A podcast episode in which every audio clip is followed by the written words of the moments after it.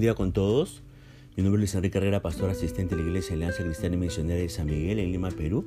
Quisiéramos ver la reflexión del día de hoy, este jueves 30 de junio del 2022. Hoy nos corresponde ver el pasaje de Isaías capítulo 33 y hemos querido titular a este devocional ante la presencia del gran Dios. Ahora fíjese que este versículo eh, uno comienza con un ay, ¿no? Y este quinto y último ay Dios se dirige al imperio de Asiria. En Isaías capítulo 10, verso 5, Dios describió a Asiria como vara y báculo de mi furor. Dios levantó a Asiria para castigar a Israel, el reino del norte, y para disciplinar a Judá. Asiria cumplió ese papel, pero no lo hizo para la gloria de Dios, sino por sus propios intereses. Vea usted Isaías capítulo 10, verso del 7 al 11. Por consiguiente, Dios afirma que cuando haya acabado de usar a Asiria, el juicio caería sobre esa nación. Vea Isaías 10, verso del 2 al 16. Ahora, ese es el tema de este capítulo 33 eh, de Isaías en el versículo 1.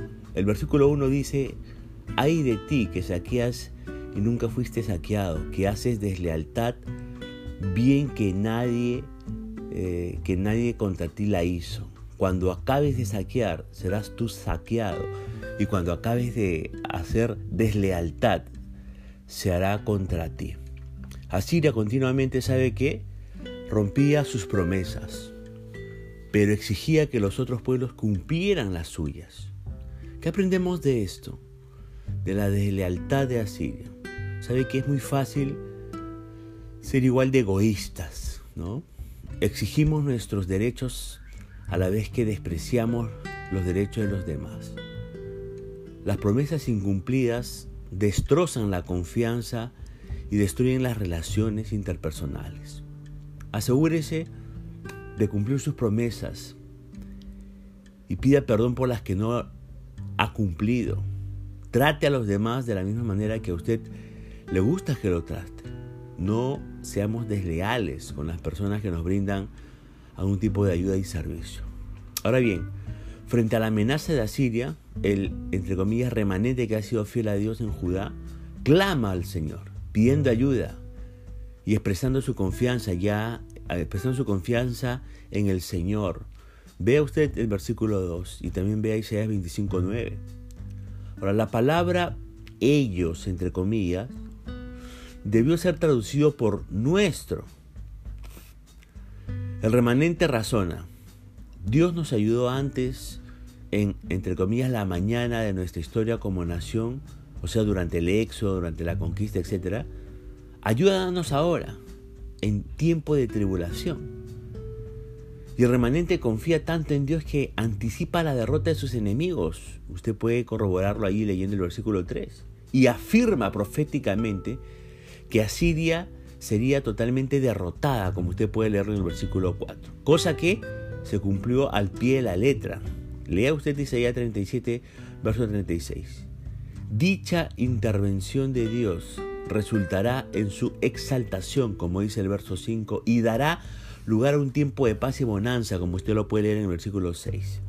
Ahora, en el versículo del 7 al 9, el profeta vuelve, vuelve a la situación antes de la derrota de Asiria. Describe la llegada de Asiria al territorio de Judá y el impacto que dicho ejército tendría sobre los principales montes de Israel, como dice el verso 9. Ante esa amenaza militar, Dios promete intervenir. Léalo ahí en el versículo 10. Y al decir en el verso 11, concebisteis hojarascas, Dios está hablando de los planes que Asiria hizo para poder invadir Judá. No estuvo bien pensada la cosa.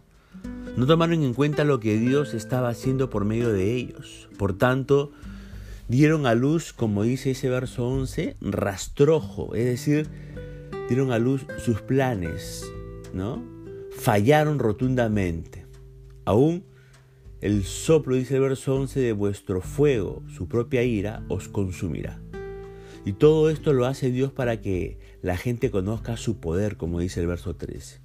Ahora, yo pregunto, ¿podemos decir, ¿no? como dice el verso 2, a ti hemos esperado, oh Señor? en estos momentos? ¿Hemos sido testigos de alguna intervención sobrenatural de Dios en nuestras vidas? Como Dios la tuvo aquí con Judá. ¿Estamos glorificando a Dios por las cosas que Él ha hecho a favor de nosotros? Ahora veamos los versículos del 14 al 24. Este, esta porción de esta escritura es una verdadera, entre comillas, mina de tesoros espirituales. Habrá que estudiarlo lentamente para poder descubrir sus tesoros. En primer lugar, hay que interpretar este pasaje a la luz del contexto histórico en el cual predicó Isaías. Visto desde esa perspectiva, estos versos anuncian las consecuencias de la salvación de Dios prometida en los versículos de 1 al 13, la salvación eh, de los asirios, ¿no? Pero, en segundo lugar, debemos interpretar este pasaje a la luz de los eventos relacionados con la segunda venida de Cristo. El pasaje comienza hablando del impacto de la intervención de Dios sobre los pecadores, los hipócritas en el versículo 14. Estos serían aquellas personas en Jerusalén que no creyeron en Dios y pusieron su confianza en los egipcios, como vimos en Isaías 31. Cuando Dios salvó a Jerusalén de los asirios, destruyendo un ejército de 180 mil soldados, vea usted Isaías 37-36, los que no creyeron en Dios quedaron espantados. Ahora, será igual en el día del juicio final. Lea usted Apocalipsis capítulo 6, versos 2 al 17.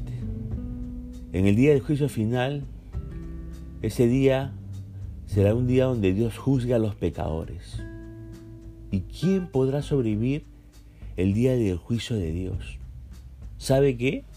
La respuesta está en el versículo 15 de este capítulo, que dice, el que camina en justicia y habla lo recto, el que aborrece la ganancia de violencias, el que sacude sus manos para no recibir cohecho, el que tapa sus oídos para no oír propuestas sanguinarias, el que cierra sus ojos para no ver cosa mala. Este verso es muy parecido a lo que leemos en el Salmo 15, verso 1 al 5, y en el Salmo 24, verso del 3 al 6. Isaías claramente era un hombre que meditaba mucho sobre los salmos. Ahora, para la persona que vive en santidad y rectitud, hay cuatro promesas grandes aquí. Primera promesa, estará seguro, dice el verso 16 en su primera parte, porque dice, Dios será su refugio. Segunda promesa, lo leemos en el versículo 16 en la segunda parte, tendrá sus necesidades satisfechas.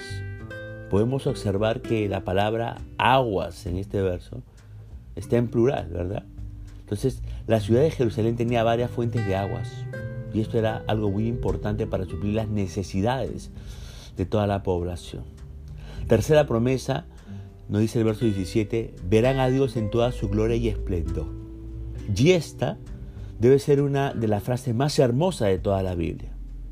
Así que meditemos en ella. Dice que esta promesa es muy personal. ¿Por qué? Porque dice, tus ojos, dice. Qué privilegio, ¿no? En esta cuarta promesa, qué privilegio. Pero también describe una experiencia extraordinaria, porque dice, tus ojos verán al rey, al rey del universo, al rey de toda la creación. Después, dice, en esta cuarta promesa, resalta un tremendo privilegio, ¿no? Tus ojos verán al rey en su hermosura, dice.